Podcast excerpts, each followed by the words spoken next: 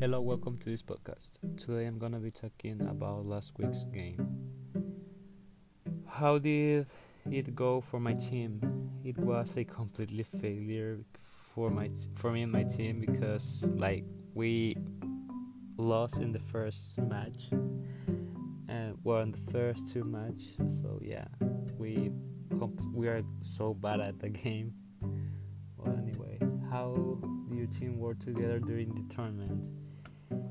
Well, we just try to support each other and try to help us in in team, but well, that didn't work. um, the question of the week is: Can video game be a work art?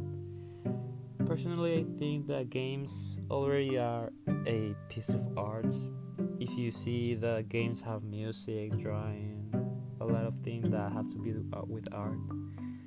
The thing is that games are pieces of art that people can interact with. So like, it's a piece of it's a piece of art like you can play with, literally.